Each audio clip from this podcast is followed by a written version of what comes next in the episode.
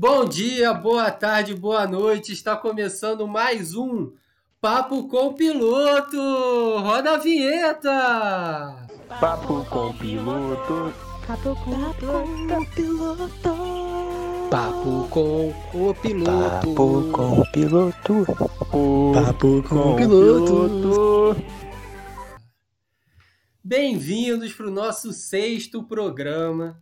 Fizemos o programa da semana passada com a Marina, tivemos uma boa repercussão. Vamos aos comentários dos nossos ouvintes, né? Um, um deles, Lucas Reistum, falou que adorou o programa, que sempre que ele ouve um programa novo, esse vira o episódio preferido dele. Então, muito obrigado, Lucas. Agradecer também a minha mãe que ouviu o programa, disse que se emocionou com a mãe da Marina. E mande para os seus pais, para as suas mães, para os seus amigos, para a gente alcançar novos patamares do Papo com o Piloto. Mas vamos ao que interessa. Vamos ao nosso programa de hoje com nossa convidada, que vai se apresentar para vocês. Querida convidada, quem é você? Qual o seu nome, a sua idade? O que, que você faz da vida? Olá, amigos. Meu nome é Bruna. Faço parte do CP Crise. Tenho 21 anos. É, nascida e criada no Recreio, mas atualmente morando em Botafogo. E faço economia com a maior parte do grupo. É, Bruna, é, falando aquelas perguntas que eu faço para todo mundo no início do programa, qual que é para você o seu maior arrependimento e sua maior conquista na vida? Então, é, eu nunca tinha parado para pensar nessas coisas, né? Tipo, classificar uma resposta de, antes de, de ouvir o programa pela primeira vez. Aí quando eu comecei a pensar, eu acho que, tipo, arrependimento de uma forma geral, é, eu penso muito antes de falar. E aí, às vezes, eu penso tanto que tem uma hora que eu já até perdi o momento de dar uma resposta e aí eu ainda tô pensando, enfim. Mas acho que se eu tivesse que colocar um momento, seria. Tá, é muito idiota isso. Vocês vão me achar ridículo, mas tá tudo certo. Foi uma vez que eu tava na escola que eu tinha duas amigas e aí nós éramos tipo, muito amigas e as duas brigaram. E aí, ao invés de só ficar neutro e ficar tipo, tá, eu tô de boa com as duas, eu meio que tomei um lado e eu parei de falar com alguém. E eu acho que eu nunca parei de falar com ninguém na minha vida, tirando essa vez. Então, acho que a única coisa que se eu pudesse voltar atrás e falar assim, ah, não vou fazer, acho que é uma coisa que eu não faria, sabe? Porque eu fui muito Maria vai com as outras. E eu fico pensando que eu não posso ser assim de forma alguma na vida. Tem que ter senso crítico, sei lá. Entendi. E... Mas... Mas isso que você falou de, por exemplo, pensar muito antes de falar, o seu arrependimento nisso é de você deixar de falar ou de você falar na hora errada? Ou, tipo, passar muito tempo? Não, eu acho que é deixar de falar. Eu fico pensando, pensando, aí eu falo, ah, agora eu vou falar. Ah, mas já passou o momento, então deixa. Aí tem um monte de coisa. Entendi. E qual que é, a su... qual que é a sua maior conquista? Então, maior conquista, é, eu ia falar que era que foi quando eu passei para faculdade. Só que eu achei meio tosco, sabe? Porque assim, é só uma nota. Eu vou estar tá falando, ah, ok, notas me rotulam. Eu acho que foi quando eu saí da escola que eu estudava, do Notre Dame, e fui pro Jazzy, porque tipo, eu estudei 11 anos na mesma escola. E aí, desde que existia, assim, cargo de representante de turma, eu era representante, eu já era da comissão de formatura antes mesmo de chegar no terceiro ano. E aí, meio que larguei tudo, tudo que eu tinha, assim, toda uma história, sabe, que, que eu fui contando aos pouquinhos todos os meus amigos para ir para um lugar onde eu não sabia se eu ia conhecer gente, se eu ia me dar bem, se eu não ia. E aí eu cheguei, mudei de escola, em três meses eu já estava na comissão de formatura de novo, estava cheia de amigos, estava tudo certo, passei para a universidade para o curso que eu queria. Então meio que tipo, me mostrei que eu sou uma pessoa sociável e carismática, sabe? Uhum. Então acho que é uma mega conquista ter criado essa história em tão pouco tempo. Justo, justo. E para você, assim, quem, quem é ou qual é a coisa mais importante na sua vida hoje? Eu acho que a coisa mais importante na minha vida hoje é a saúde dos meus pais, sem dúvida alguma. Principalmente com essa loucura de coronavírus. E como é que eles estão nesse, nessa rotina de trabalho e tal? Como é que tá funcionando? Também, os dois são médicos, né? Mas aí a minha mãe, ela é anestesista, intensivista, ela dá plantão. Aí ela é bombeira. Então ela tá trabalhando no hospital do bombeiro, ela tá atendendo mesmo as pessoas uhum. que estão doentes. E o meu pai é anestesista, mas ele só trabalha com cirurgia letiva. Então todas as cirurgias foram canceladas. Ah, tá. Então aí ele não tá não trabalhando ela... nesse meio tempo. Uhum, é. Menos mal. Mas aí ela vai trabalhar, volta, tipo, tira toda a roupa, toma um mega banho de álcool gel. E aí vem falar com a gente. Entendi. Ah, que bom que tá tudo bem, que você tá aí com eles agora, né? Sua família tá bem também? Tá, tá todo mundo bem. É, minha mãe tá tendo que trabalhar, né? Porque não fecharam as lojas e ela tá fazendo entrega. Mas até agora tá tudo bem com ela. Luísa tá tendo aula em casa. Mas até o momento tudo certinho. Saquei. Mas vamos então entrando no nosso tema da nossa conversa de hoje. É, antes, a gente vai conversar um pouco sobre cultura né, no Rio de Janeiro. Mas antes da gente começar a falar sobre isso, queria saber de você com o que, que você trabalha exatamente. Eu acho ótimo que vocês não sabem o que eu, Eu faço. não tenho nem direito. ideia. Tá, eu trabalho numa empresa chamada X3M Sports, que é uma, uma agência de live marketing. A live marketing é agência de evento, né? E a gente trabalha principalmente com evento esportivo. Então, hoje eu sou estagiária da área de projetos. Aí, projetos seria meio que um. Ao mesmo tempo que é um atendimento de agência de marketing, né? Que faz toda essa relação com, com patrocinador e, e parceiro. Eu também cuido da parte interna de planejamento, criação, comunicação, é, inscrição porque quando você fala de evento pago, você tem todo uma, um lado de, de etiqueteira, né, que vende os ingressos. Uhum. Então tem interface com várias partes do evento. Aí eu trabalho com evento hoje. Mas às vezes, por exemplo, você fala alguns eventos, eu já lembro do esporte espetacular, que a empresa de vocês que estava fazendo, que você estava lá e tal. Meio que vocês trabalham organizando o evento também no dia deles, né? Meio que botando a mão na massa. Isso, principalmente no dia. A gente faz o pré, durante e o pós. Então, tipo, o pré é toda a parte de, de produção. Por exemplo, você tem que, para no evento de escalada, você tem que organizar o, o muro, você tem a equipe de limpeza, equipe de segurança, então você cuida de toda a contratação, a logística de transporte. Tem os atletas, teve atleta que veio da Rússia. Então, teve toda a compra de passagem, enfim, garantir que vai dar tudo certo. Aí, durante é fazer mesmo a operação do evento, garantir que vai tudo certo, vai dar tudo certo, principalmente com o evento televisionado que tem hora para começar, hora para acabar e hora para comercial, sabe? Uhum. E aí o pós normalmente é meio que uma prestação de contas para patrocinadores. Então tem muito projeto de muito evento que entra por lei de incentivo à cultura. Então você tem secretaria de estado, é, secretaria de saúde, dizer, lazer, tudo mais apoiando. E você tem, sei lá, uma Unilever da vida apoiando também. Então tem todo esse momento de prestação de contas, de mostrar que as contrapartidas que foram vendidas antes foram entregues. Uhum. Aí isso é mais o pós. Entendi. E assim, é, pelo que você fala e pelo que a gente conhece de você, é um trabalho que tem muito a ver com as coisas que você gosta, né? Mas o que, que você está fazendo, cursando economia e trabalhando com isso? Por que, que você faz economia? Por que isso? Cara, isso é meio bizarro, né? Mas tá. Tipo, não sei se todo mundo sabe, mas quando eu entrei na economia, eu fazia ciências sociais ao mesmo tempo. E quando eu tava na escola, eu sempre gostei muito de, de matemática, história e tal, mas não sabia como juntar isso. Eu fiquei nessa de, ah, quero fazer uma ciência social. Aí, economia é uma ciência social aplicada. Então, eu fui para esse lado. Aí, eu entrei na UERJ, tive greve. E, e aí, eu entrei em ciências sociais na mesma época que eu entrei na economia. Então, eu meio que fui para esse lado de, de conhecer um pouquinho do, do que, que é cultura, o que, que a cultura abrange e tudo mais, parte de antropologia, e eu sempre tive muito interesse nessa área. Aí acabou que não dava para fazer as duas coisas ao mesmo tempo e eu achava que economia fazia mais sentido, fui para economia. Mas, mas tipo, nem é tão louco assim, porque eu fa tava fazendo um curso também que é de design de entretenimento. Quer dizer, eu faço, é uma pós-graduação do Instituto Europeu de Design. E aí foi meio que o que deu liga, sabe? Para ir para essa área de, de evento, cultura e tudo mais. Uhum. Mas.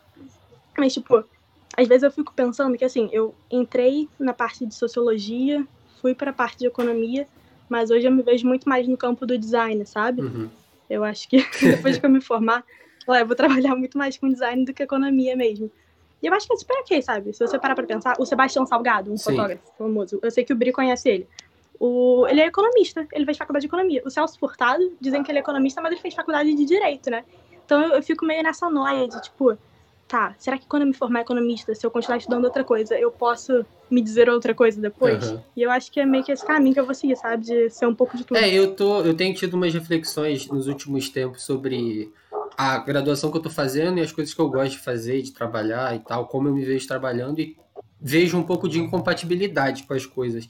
E às vezes me vem um pensamento de talvez de perda de tempo, de tipo perder quatro anos estudando economia. Já passou isso na sua cabeça? Ou... Total, todo dia. Às vezes eu fico assim, pô, eu hoje em dia eu tenho estudado muito sobre arquitetura. Aí eu fico assim, ai, por que, que eu não fui fazer arquitetura, Uhum. sabe? Mas também se eu ficar nessa, eu nunca vou me formar, porque sempre vai aparecer uma coisa mais interessante.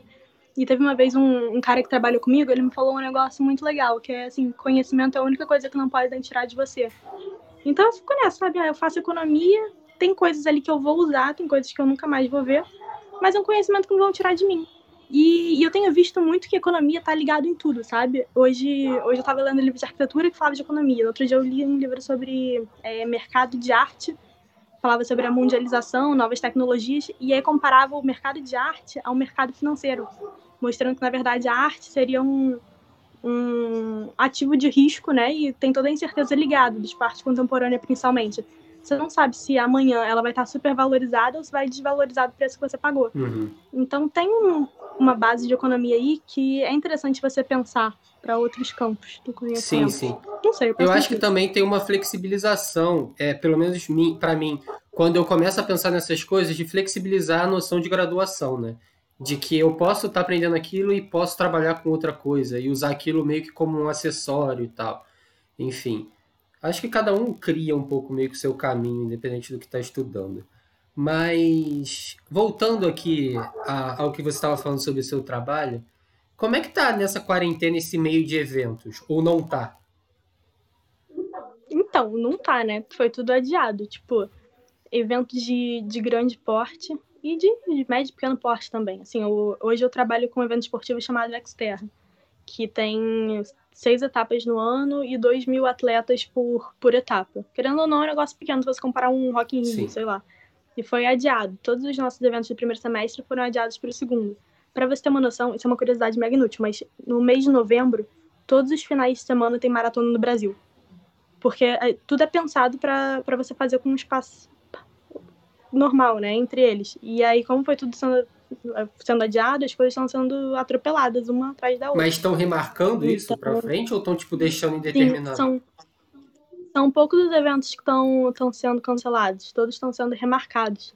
Porque tem também uma, um lance com seguro, né? Eu não sei se você sabe, mas o SXSW que ia rolar no Texas, que é um dos maiores festivais de, de cultura, inovação e tudo mais, ele só foi adiado porque a cidade barrou. Porque eles, eles não podiam adiar ou cancelar. Quer dizer, eles cancelaram, no caso, mas eles não podiam cancelar porque senão eles iam ter um mega prejuízo. Então, já que a cidade barrou o acontecimento do evento, aí o seguro cobre isso aí. Entendi. Então tem todo um lado negro aí de o que, que a seguradora vai pagar ou não, o que, que você pode fazer ou não para não sair no prejuízo e falir. Uhum. E assim, como é, que, como é que você acha que vai ficar esse cenário cultural em breve? Porque assim, a gente já tem alguns países que estão meio que passando um pouco à frente do Brasil na crise do coronavírus falando que esse ano você não vai ter show, você não vai ter evento com aglomeração, você vai ter jogo de futebol com estádio fechado, pelo menos até o final do ano.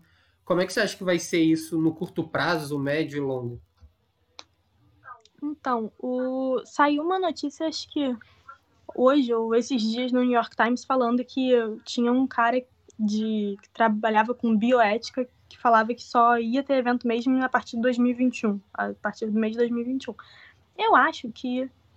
Eu acho que isso não é real, porque senão as empresas vão falir, sabe, antes disso acontecer. Tem muita coisa que já teve ingresso vendido. Você pega um Tomorrowland, um Coachella, um Ultra, foi tudo foi tudo adiado, mas as pessoas não estão pedindo dinheiro de volta, elas estão realmente esperando. Agora, eu acho que, que tem todo um, um lance aí de, de você pensar fora da caixa, sabe? Tem um filósofo que eu gosto muito que ele fala o seguinte, que ser contemporâneo é conseguir enxergar o obscuro. E aí eu acho que é uma reflexão que a gente está tendo hoje, sabe? Tipo, a gente está totalmente no escuro, a gente está num momento de, de neblina, nevoeiro que a gente consegue enxergar no máximo cinco palmos à frente. A gente não sabe o que vai acontecer, então tem que se reinventar, sabe? As pessoas falam, não tem aquele lance, um ditado meio tosco, tipo, ah, onde tem gente chorando, tem gente vendendo lento. Nossa, eu nunca ouvi isso. Eu acho isso meio. então, mas tem um ditado desse falando que tudo tem, dá pra você tirar uma oportunidade uhum. dali. E aí, aí é isso, eu acho que por mais que tenha umas pessoas que estão nessa pegada meio oportunista, tem gente que está pensando isso de uma forma se reinventar, sabe? Então você está tendo uma alta aí das lives que são um mega campo de experimentação, né? Tem, assim, eu já sabia o que era live, provavelmente você já sabia, mas sei lá, o seu avô que tem um Instagram e usa de vez em quando não fazia ideia do que era e está aprendendo agora. Então, tem gente que está conseguindo ganhar dinheiro com isso mesmo. E a gente está meio que forçando a, a galera que ainda não tinha se digitalizado a, a entrar nesse processo aí. Não só as pessoas, como empresas e marcas também. É, acho que a gente também tá num. sem saber né, o que vai ser, e trabalhando nesse horizonte que não existe. A gente não sabe como é que vai ser daqui a um uhum. mês, daqui a seis meses, e basta fazer o que a gente tem para fazer hoje. É, mas enfim, entrando agora para a gente conversar um pouco sobre cultura, atividade cultural no Brasil e no Rio, eu estava pesquisando um pouco é, para falar sobre cultura, mas o que, que era cultura? E aí eu não achei uma definição que me satisfazia no objetivo que eu tinha de conversar com você. Porque quando eu estava pesquisando de cultura, é, primeiro que tem uma definição muito ampla, pode ser diversas coisas, mas o que eu achei melhor para o que se enquadrava aqui era o conjunto de hábitos, crenças e conhecimentos de um povo ou de um grupo que seguem um padrão semelhante.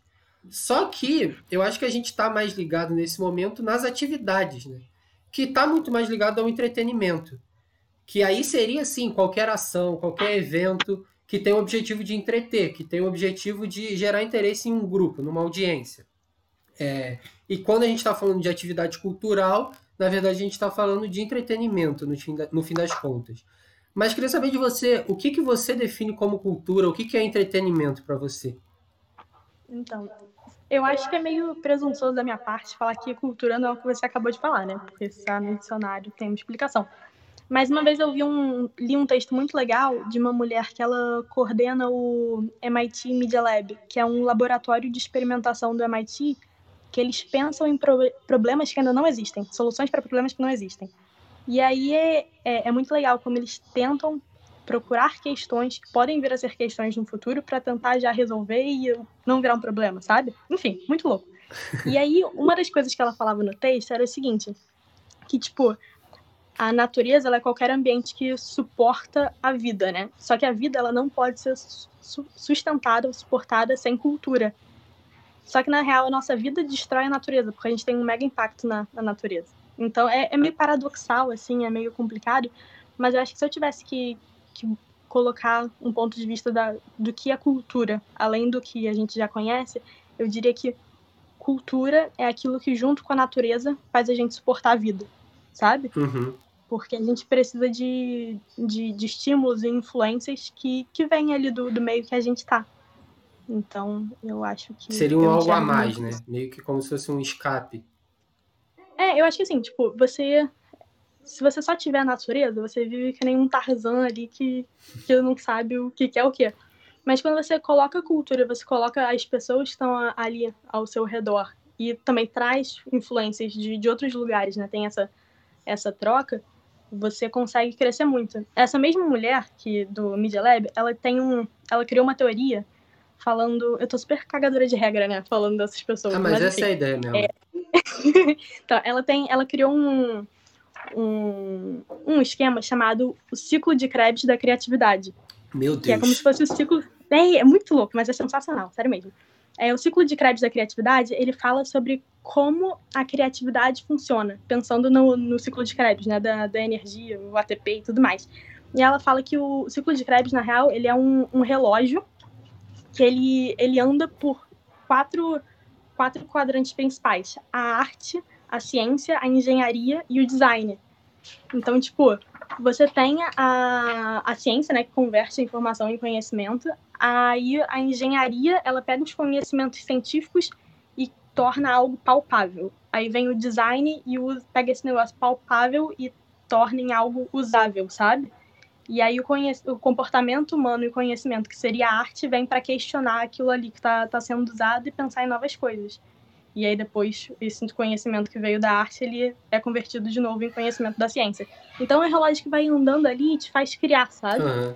Aí eu acho que a, cultura, quando você tem a, to, é, as influências culturais, você consegue pensar e criar de forma que a arte vira ciência, ciência vira engenharia, engenharia vira design, e a gente vai melhorando o mundo e e, e, melhorando a nossa forma de pensar. Entendi. Inter... Não sei se eu viajei muito, Não, mas... achei, achei interessante essa visão. Achei interessante. É bem legal, porque, tipo, faz a criatividade virar algo tangível, sabe? Uhum. Mas, assim, Aí... dentro desse meio é, de cultura e entretenimento, o que, que você mais consome atualmente? Então, é, eu acho que o que eu mais tenho consumido é... Eu tô, eu tô lendo muito. A quarentena tá me ajudando porque porque eu não tenho muito o que fazer, né? Aí eu tô pegando os livros que estavam atrasados e tô lendo. Então eu tô aprendendo bastante coisa, que não necessariamente é de economia, quer dizer, tá longe de ser economia. Tá certo você, eu tempo... acho. não, eu tô tendo tempo de que eu não teria durante a, o período letivo, né, de, de estudar coisas que eu tenho interesse além de economia. Aí eu tô assistindo bastante série. Eu tô assistindo uma série. Eu, é, eu tô assistindo uma série chamada Abstract, que fala sobre o, design na Netflix. E aí são várias pessoas super influentes do, falando sobre desde o design da bioarquitetura até o design de tênis. É bem legal. Uma série também do chamado O Último Magnata, que é baseado num conto do mesmo cara que escreveu O Grande Gatsby. E tô assistindo várias comédias românticas pão com ovo porque, né, na quarentena a gente não precisa pensar muito. E uma, o que eu uso para, tipo, o que eu consumo, assim, de informação tem vindo principalmente em newsletter que eu, que eu assino, né? Então, tipo, tem o Jornal Next, que é um jornal independente que eu sou super fã. Uhum. Tem vários gráficos. Mas você tem cons conseguido tem. consumir, tipo, informação com, da mesma forma que você consumia antes da quarentena? Porque o que eu, por exemplo, eu ouvia muito podcast e eu usava muito tempo de dirigindo ou de locomoção para ouvir. E agora sim, eu não ouço quase nada de podcast.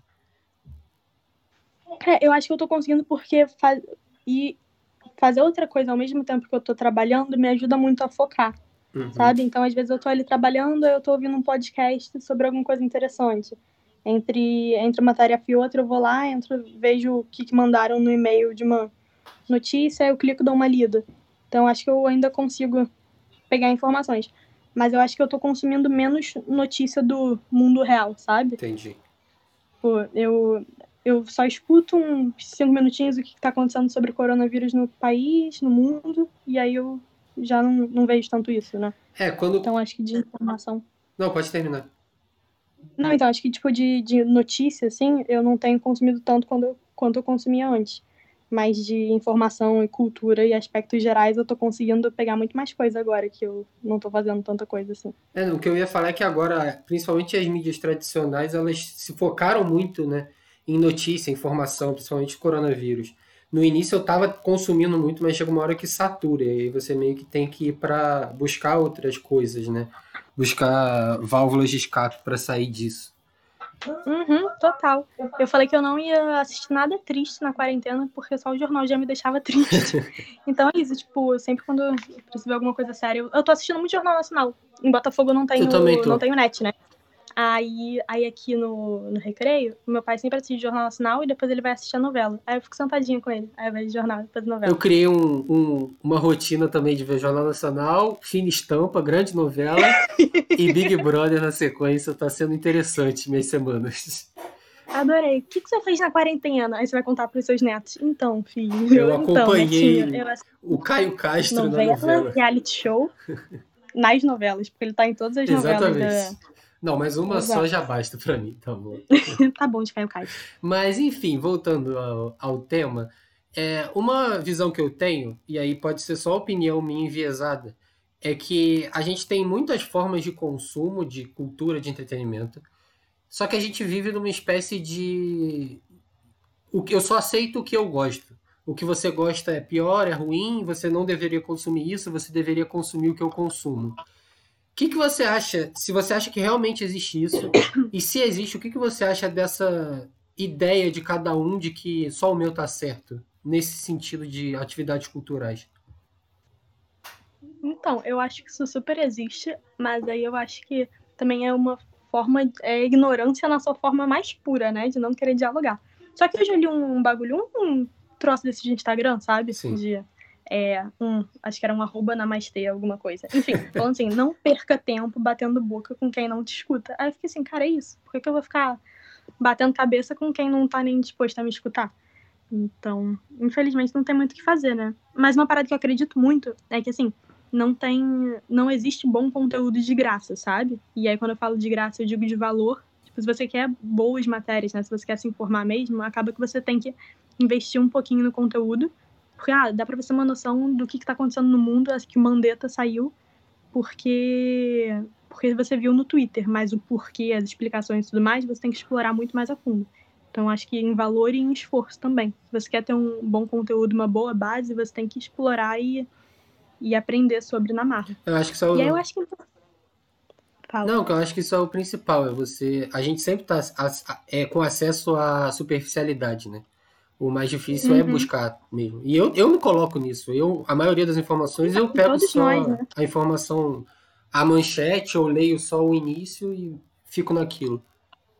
Total, eu só vou estudar mesmo o conteúdo que, que eu tenho interesse. Mas aí o que eu acho que é muito importante é a gente ter referências sólidas, sabe? Pra na hora de. Já que tem que bater cabeça com alguém, então pelo menos que eu saiba que as minhas referências são verdadeiras e que elas estão ali, elas existem, existem fontes pra para consultar e provar que aquilo tá certo. Sim, sim. Eu tava pra fazer esse programa com você, esse tema não é um tema que eu tenho muito conhecimento sobre, né? Então eu fui olhar algumas pesquisas e tal. Você chegou a me. Você arrasou, Fonte. Eu amei aquela pesquisa, achei muito, muito legal. E eu fiquei chocada que, que as pessoas lembram muito mais de festa junina do que de carnaval. É, isso é, o- é o- quando a gente for falar do, do Rio de Janeiro, a gente volta nisso. Mas Tá, tá bom. é, eu fui buscar algumas pesquisas para falar um pouco sobre como é que é o padrão de consumo cultural dos brasileiros e dos cariocas, né? E algumas informações me, me chocaram. Me chocaram, não. Eu já imaginava, mas foram confirmadas. Que era basicamente de dizer que a metade dos brasileiros dizem que não realizam nenhuma atividade cultural de lazer. Tá? É óbvio que ir ao cinema, ver televisão é atividade cultural, é, mas de lazer, tipo, de buscar isso fora de casa. É, e a principal atividade dessas pessoas, dessa metade que não busca atividades culturais e não realiza, é assistir televisão, 77%, e seguido por frequentar centro religioso, que é 25%, basicamente. E por outro lado, vindo contra isso, você tem um consumo de teatros, museus, concertos muito baixo na sociedade e muito desigual. Você claramente vê gráficos em que as pessoas mais ricas que vão consumir isso e ainda assim é um percentual muito baixo. É, a minha questão, que talvez seja a pergunta de um milhão de dó- dólares, é como é que a gente atinge a população em massa com as informações e o conteúdo de museus, de teatros, que aqui eu não quero dizer que isso é melhor do que o consumo da televisão, mas que é um consumo diferente. Como é que a gente faz para chegar nessa população? Cara, isso é muito louco, né? Porque, tipo, a gente pode ensinar para as pessoas o que, que é, mas a gente não pode obrigar elas a ter interesse. O interesse tem que ser algo genuíno, né? Sim, E.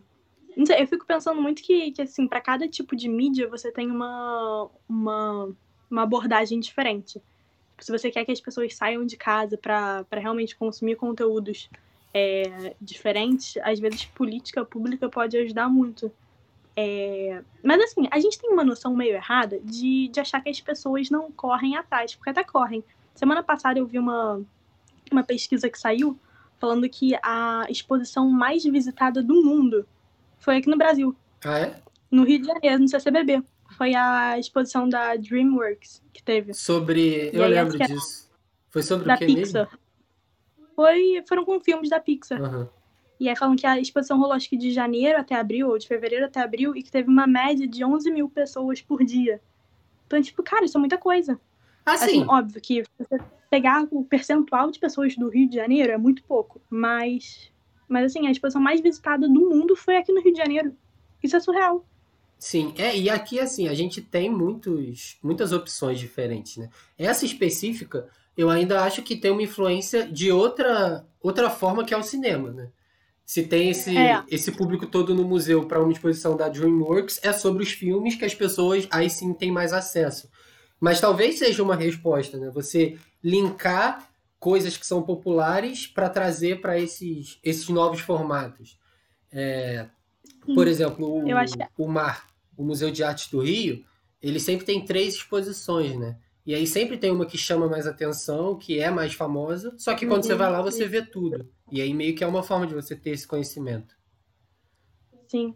O, é, tipo, tá, a primeira exposição, a, mais, a exposição mais visitada do mundo foi essa, e a terceira foi aqui no CCBB também, que foi do Ai Weiwei, que é um artista chinês. E aí ele é pouco conhecido, se for comparado com a Pixar, né, com o, o desenho animado da, da Disney, mas, mas ainda assim, acho que foram 9 mil pessoas por dia, média. Então a gente tem muita coisa que não sabe. Eu acho que seria muito legal se a gente se é, os museus seguissem a mesma linha do CCBB, sabe? Talvez lá tenha sido muito visitado porque é de graça, você não paga para entrar. Sim.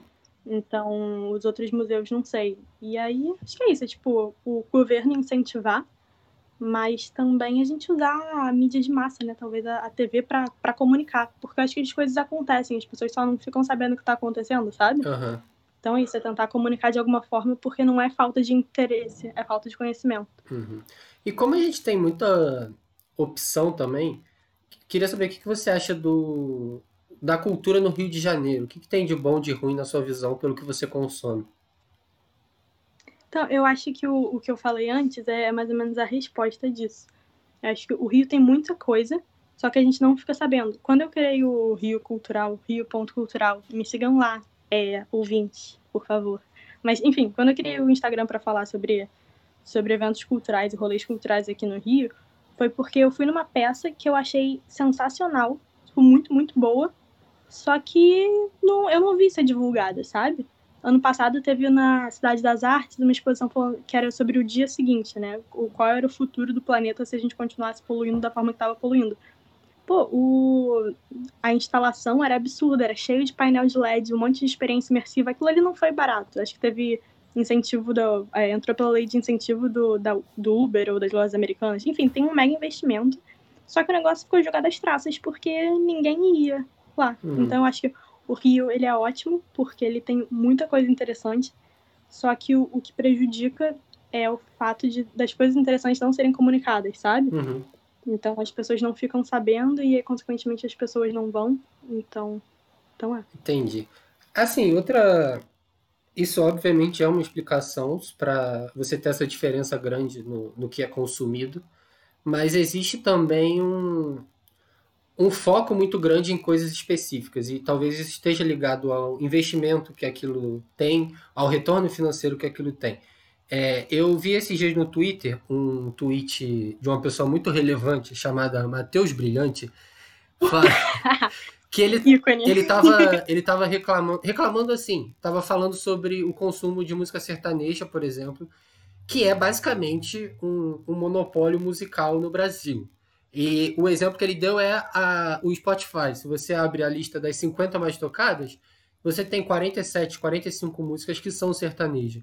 Nessa mesma pesquisa que a gente estava falando, você tem o sertanejo como principal ritmo de música ouvida e como a principal música nas, em metade das capitais do Brasil. É, você acha que o futuro ele vai seguir essa, essa normalização no sentido de tudo ser a mesma coisa, todo mundo consumir a mesma coisa, ou cada vez mais a gente vai estar tá se separando, cada um vai consumir um nicho específico? Nossa, você, pensou muito pra fazer essa pergunta, arrasou. Sério. Meu Deus. Mas tá, vamos pensar. Eu acho que é, usando. Depende muito da mídia, né, que a gente tá falando. Mas usando o exemplo da música, acho que nosso querido amigo Fernando Lima, da Som Livre, pode falar melhor, mas é, quanto maior o investimento, maior a difusão, né? Então, assim, se você se você está investindo naquele mercado, talvez as pessoas ouçam muito mais. E aí também tem tem o, o hábito, né? Do, é cultural do, do Brasil, por mais que não seja aqui no Sudeste, ouvir muito mais sertanejo. Então acho que a gente caminha para uma normalização, mas é uma normalização nichada, sabe? É meio, eu acho que é meio paradoxal, porque tipo, ao passo que você tá todo mundo normalizando, tá todo mundo normalizando em um nicho. Assim, você vai falar de produção audiovisual, por exemplo, cinema.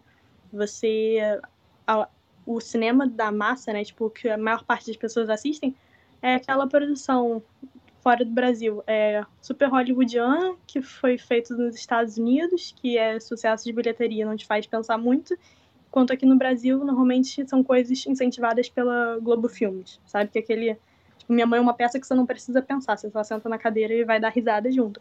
E tá tudo certo, mas assim, eu acho que as pessoas só assistem, elas assistem muito mais isso porque tem um investimento para ser mais divulgado e acaba que a gente normaliza indo para um nicho, sabe? Existem outros nichos, tem tem muito filme independente aí legal de assistir, tem muito artista independente que seria interessante conhecer, só que como não tem um investimento, principalmente no, no marketing, né? Quer dizer, tô cagando regra aqui, mas não tem um investimento, não as pessoas não conhecem. Então, uhum. Então é meio que uma falta de oportunidade, né? Mas assim, eu acho que a gente infelizmente caminha para uma normalização, porque quem controla isso são as grandes empresas, né? É, Então a gente meio que tá certeza. sendo alienado indiretamente. Sim, sim. Bom, Bruna, é, a gente falou muito sobre esse meio, né? Esse, essas atividades culturais. Mas o que que você teria para indicar para os nossos ouvintes antes da gente partir para as nossas perguntas finais? Tá, é, vamos lá. Pensar, tem, tem várias coisas que eu tô achando legal. É, se eu tivesse que pensar nos grupos assim que habitam o CPC, eu acho que eu indicaria pro, pro Pedrinho, tem um livro chamado Mercado de Arte, é, Mundialização e Novas Tecnologias, que foi o que eu falei, que compara, compara o mercado financeiro ao mercado de arte. Aí, tipo, Lari e Bri, que gostam de música e também pensam em moda e tudo mais. Tá tendo um podcast com um cara que é, que é empresário do de monte de banda, o Fernando que falou no outro dia.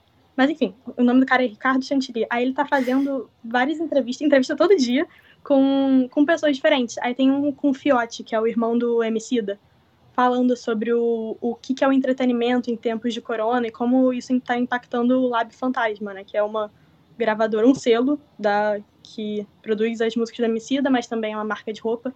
Aí, enfim. E aí pensando de uma forma geral, tipo, a Camila, eu sei que ela gosta muito daquela série Abstract. Acho que seria muito legal se todo mundo assistisse.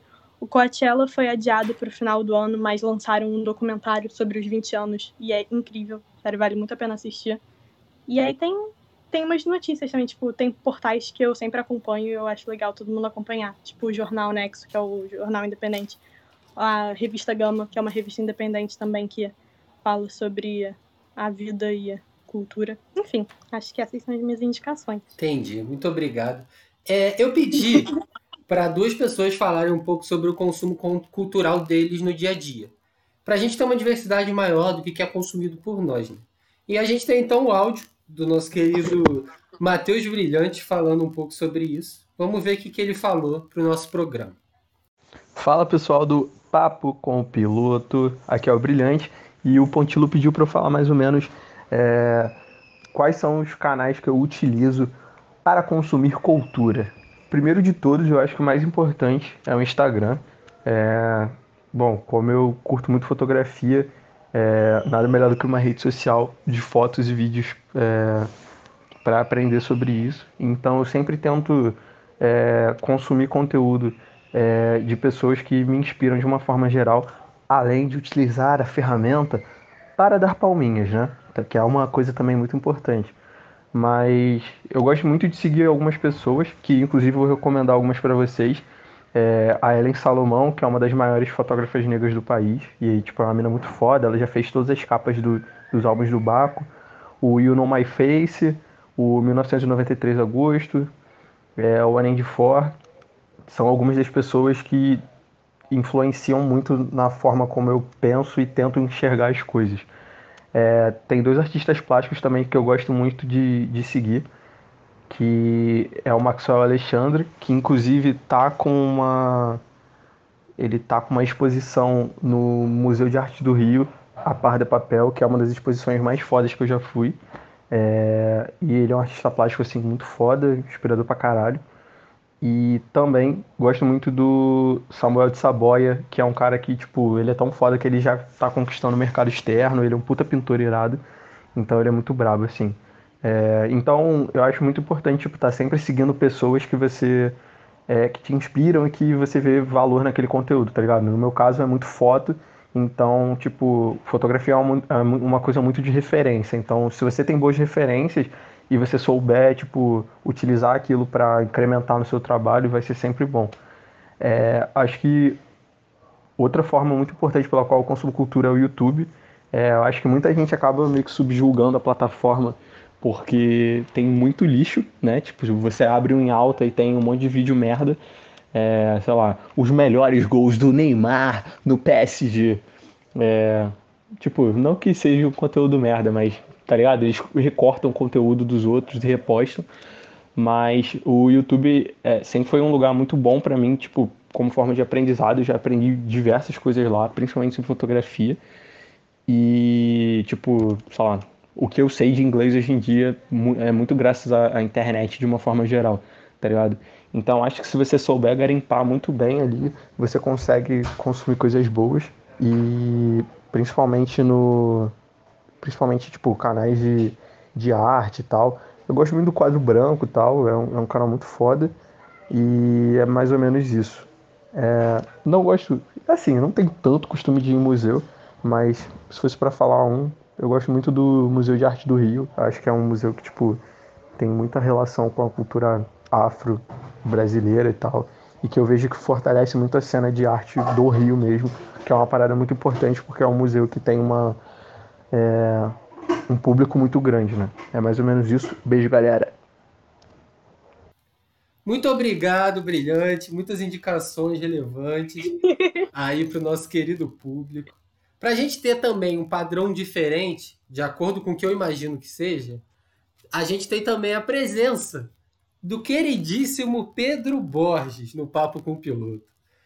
Pedrinho, o que, que você costuma consumir para o seu entretenimento no dia a dia? Pô, então, é, culturalmente que eu consumo, é, ultimamente eu tenho visto muito filme, mais do que série. Eu nunca gostei muito de série porque, sei lá, sempre acabo cansando uma hora, acabo achando que a série se estende muito. Mas o, os filmes que eu tô vendo geralmente são pelo Popcorn Time. Uh, apesar de ser pirata, tipo, é muito prático. E, mas bem, eu tenho Netflix, tenho Sky, porra toda agora tá liberada também. Mas, enfim, tenho visto muito filme pelo Popcorn Time. É, outra coisa que eu consumo bastante é vídeo no YouTube, especificamente sobre carros. Eu vejo muito vídeo sobre é, carros no geral e principalmente de Fórmula 1. Eu gosto bastante de Fórmula 1. Além disso, de mídia que eu consumo, um, às vezes eu, eu ultimamente tenho feito pouco isso, mas às vezes eu vejo série. Aí série geralmente eu vejo do Netflix mesmo porque é mais rápido e tal. A última que eu vi foi Toy Boy, eu acho. É, foi Toy Boy. É. É. E é isso. Acho que não esqueci de nada. Mas assim, para buscar informação, que, que você costuma usar? Eu ultimamente não tenho me informado muito bem, é, mas eu uso muito o Twitter para me informar.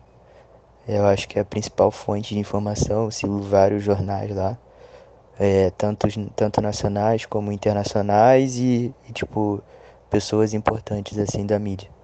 É, além disso, eu quando eu costumava me informar melhor, né, em termos de mercado financeiro, eu lia muito Financial Times que é muito bom. Eu não tinha assinatura, mas é uma dica boa se você quiser ler qualquer matéria do Financial Times é pegar a matéria, pesquisá-la numa guia é, anônima do Chrome, no Google mesmo, pesquisa anonimamente e abre pelo Google, pela pesquisa do Google, nessa guia anônima. Aí você vai conseguir ler qualquer matéria do Financial Times. É, e além disso eu usava o broadcast do Estadão e, e lia muito o Brasil Journal, que é um jornal de mercado financeiro. Fala de muitas coisas, mas é de mercado financeiro. Mas é, ele é muito bom, de muita qualidade. É do Geraldo Samor, que é um puta, um puta jornalista que ele tem um contato muito bom com vários gestores do mercado. Então fica aí a dica também. Bom, muito obrigado, Pedro. Falando, é, falando comigo, o Pedrinho falou também sobre ir pouco ao teatro por distância, por não ter teatro próximo dele e por gostar muito do Cine Joia no Rio Shopping para assistir filmes cultos. Nossa senhora, que cult. Então, posso chutar aqui que eu acho que eles falaram, já que eu não sei. É, então, a Bruna não ouviu esses áudios, ela vai ouvir no programa. Mas o que você tem a dizer, Bruna, sobre o que você não ouviu? Então, eu acho que o Brilhante vai falar que ele tem um projeto que ele queria apresentar para todos os ouvintes.